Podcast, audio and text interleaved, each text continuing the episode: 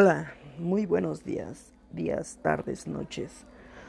hoy domingo 3 de noviembre les damos la bienvenida al primer podcast de este canal llamado BR Halls. Mi nombre es Josué Beristen Rojas. Hoy trataremos un tema muy importante tanto en lo personal como en lo laboral. Eh, este tema es el estrés y espero que les sea de mucha utilidad y bueno, comenzamos.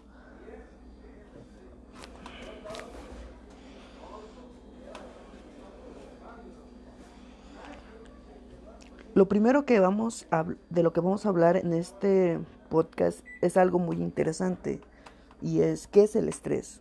El estrés puede definirse como un conjunto de reacciones fisiológicas que se presentan cuando una persona sufre un estado de tensivo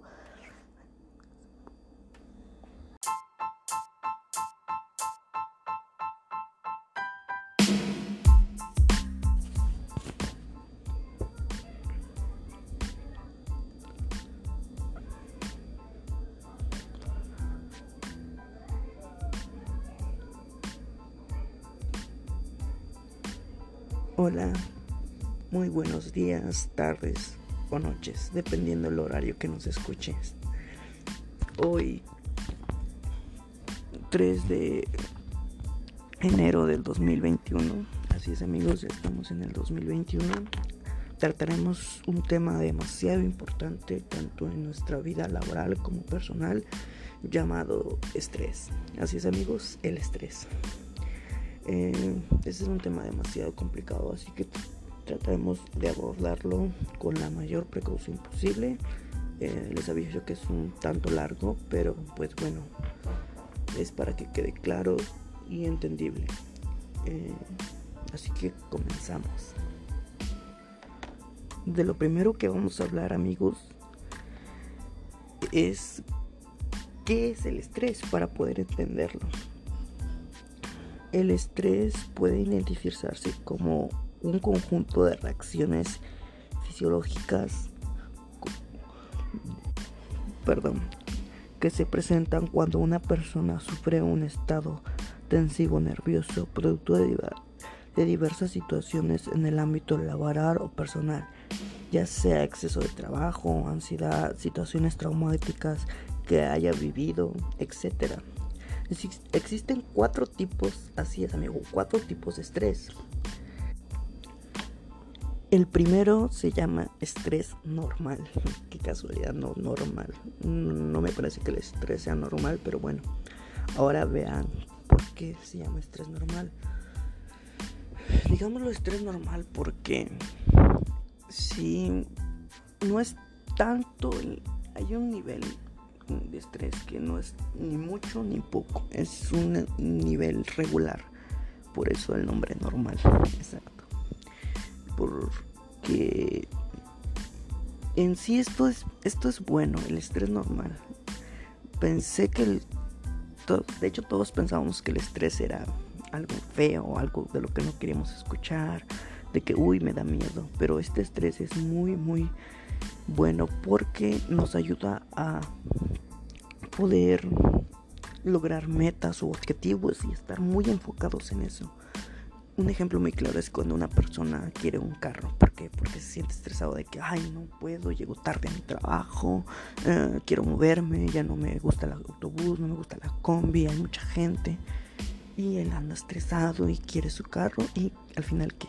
Lo logra, lo paga y ya anda muy feliz en su camioneta o, o carro. Entonces, pues ese estrés es muy, muy bueno. De ahí tenemos el estrés patológico, cuando el estrés se presenta de un modo intenso por periodos prolongados. Es muy probable que cause problemas físicos y psicológicos, transformándose en un estrés crónico o, o algo nocivo que puede provocar crisis de llanto, depresión, y diversas dificultades físicas.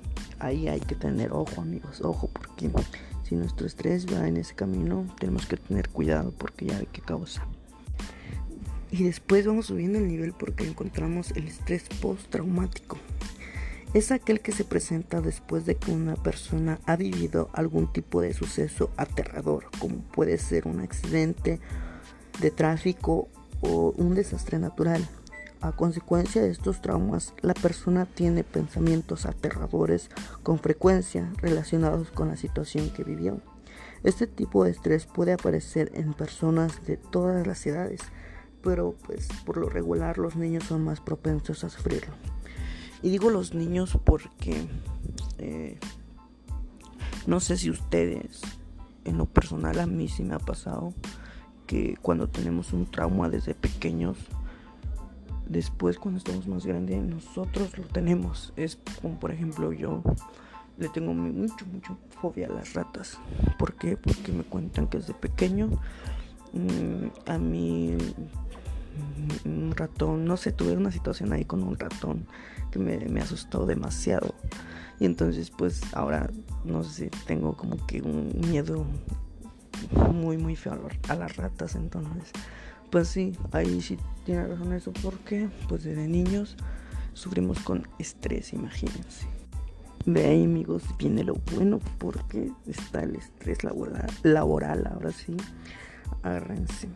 Se le llama estrés laboral a un conjunto de reacciones nocivas, emocionales, físicas, que se producen cuando la exigencia en el ámbito laboral supera los recursos, las capacidades y las necesidades del trabajador. Y ahí está, amigos, el estrés laboral. Sí, es malo, es feo, pero tenemos que afrontar y tenemos que superar.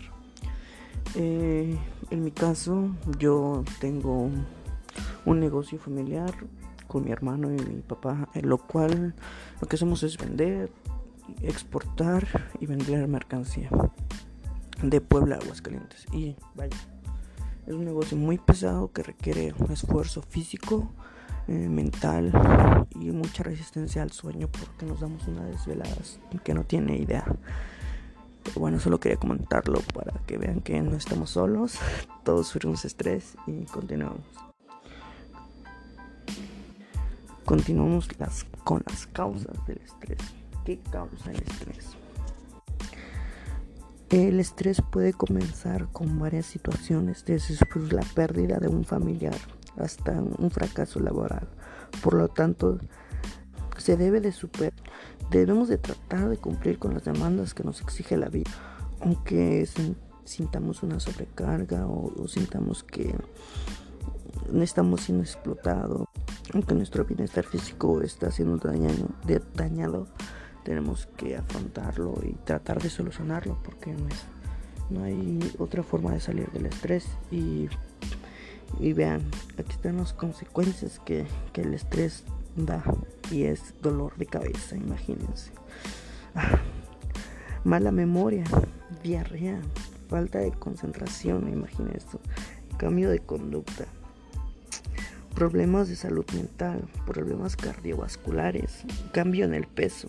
Y vaya, podíamos seguir con muchos más, pero bueno, mejor lo dejamos así para no estresarnos ahorita y mejor vamos con las formas de tratar el estrés, que es lo bueno, es a lo que venimos.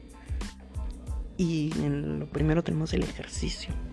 El ejercicio regular, regular puede ayudar a reducir el estrés, la ansiedad, a liberar las endorfinas y mejorar tu sueño e imagen personal. Después debemos considerar los suplementos. Ciertos suplementos pueden reducir el estrés, la ansiedad, incluso la ashwagandha, los ácidos grasos omega 3 y el té verde y el bálsamo de limón ayudan demasiado. Después tenemos algo más relajante que se enciende la vela, una vela.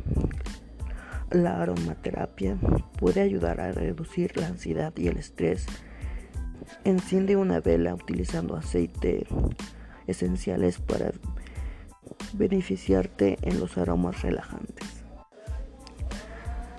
Reduce tus ingresos de, cafeína. Altas cantidades de cafeína pueden incrementar el estrés y la ansiedad. Pero sin embargo, escucha bien esto.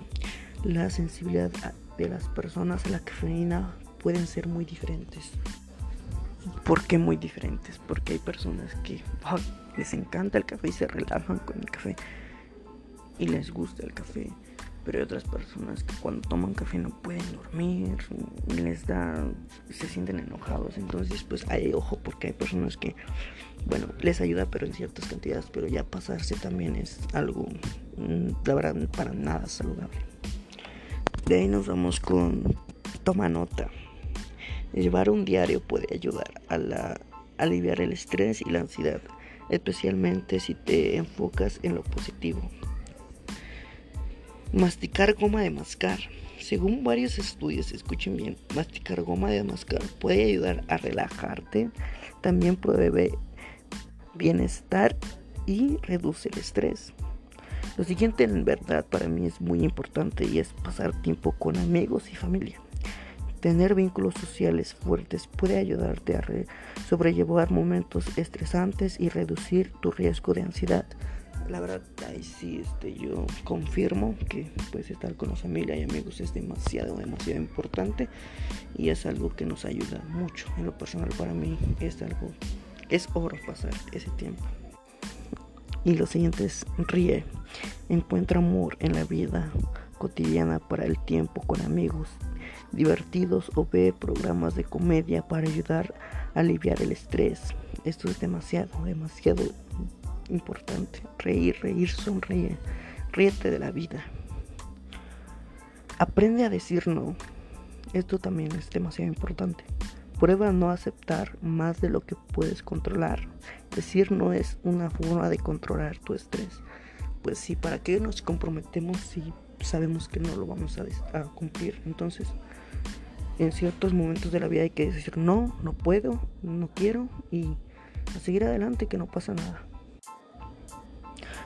Practica la conciencia plena. La práctica de conciencia plena puede ayudar a reducir los síntomas de la ansiedad y la depresión. Ahí pues concéntrate, relájate, respira. Y vamos con la siguiente. Escucha música relajante. Escuchar la música que te guste puede ser buena manera para aliviar el estrés. Y la verdad también ahí sí eh, cuando voy a hacer tarea o cuando voy a hacer algo que tengo que estar muy concentrado y tengo que evitar el estrés, pues escucho música, la verdad a mí me gusta mucho los correos tumbados. la verdad este es un, bueno, a mucha gente no le gusta, a mí sí. Y pues es algo nuevo y me gusta su estilo. Y con esa música me concentro y alivio un poquito, me olvido de todo. Y respira hondo. La respiración profunda activa la respuesta de relajación. Pueden aprender a respirar profundo mediante múltiples métodos. Ahí tienes que checar que pues respirar es algo, digas, ah, respirar, pues diario estoy respirando, pero no respirar profundo, inhalar, exhalar. Ah, le das oxígeno al cerebro. Es muy, muy bueno.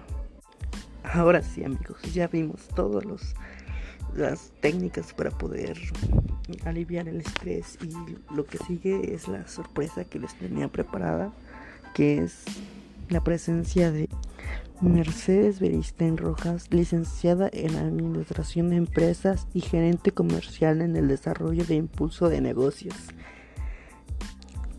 De antemano le damos la bienvenida a nuestro gran invitado. Pues muchas gracias Mercedes y te cedo el micrófono. Pues al contrario, muchas gracias a ti por invitarme. Gracias, espero y, nos puedas resolver algunas dudas ya que tú te encuentras en el ámbito laboral. Pues claro que sí, con mucho gusto en lo que pueda ayudarte. Bueno, y pues la razón de lo, de lo cual te he invitado es porque quería saber que en la empresa que trabajas, ¿cómo ustedes ayudan a sobrellevar a sus colaboradores el estrés? Bueno, pues como te comentaba, eh, tenemos una parte muy arriesgada o más que nada enfocada a la parte de calidad humana hacia el colaborador. Entonces contamos con diferentes talleres, capacitaciones, incluso una universidad virtual en donde, donde podemos encontrar varios métodos para poder, para poder combatir el estrés. Como te comentaba, pues el primero de estos son talleres talleres que se da, se imparten por un capacitador, en donde se acude a cada una de las sucursales con las que contamos. Eh, se les explica sobre esta parte de cómo ayudar a, a tener una forma de combatir todo el estrés generado durante el trabajo. Las hacemos a través de dinámicas. Eh, es un taller 100% dinámico en donde un 10% es teoría, un 90% práctica.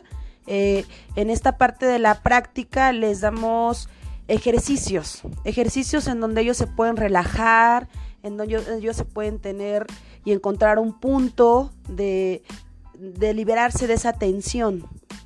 Es un método en donde les ayuda a decir, ¿sabes qué? Hoy tuve que realizar tal actividad, tuve que hacer esto, y pues al final de cuentas después buscamos un punto de, desahogar toda esta parte que acumulamos en el día. Entonces, básicamente le enseñamos al colaborador a cómo podernos liberar de toda esta tensión. Muchas, muchas gracias Mercedes por tu gran, gran aportación. En verdad te agradezco mucho. Eh, y bueno, amigos, esto ha sido todo por el día de hoy. Eh, les agradezco demasiado por estar presentes, por habernos escuchado el día de hoy. Eh, no me queda más que agradecerles a ustedes porque pues sin ustedes esto no es nada. Espero y les sea de mucha utilidad y si tienen alguna duda pueden comentarme.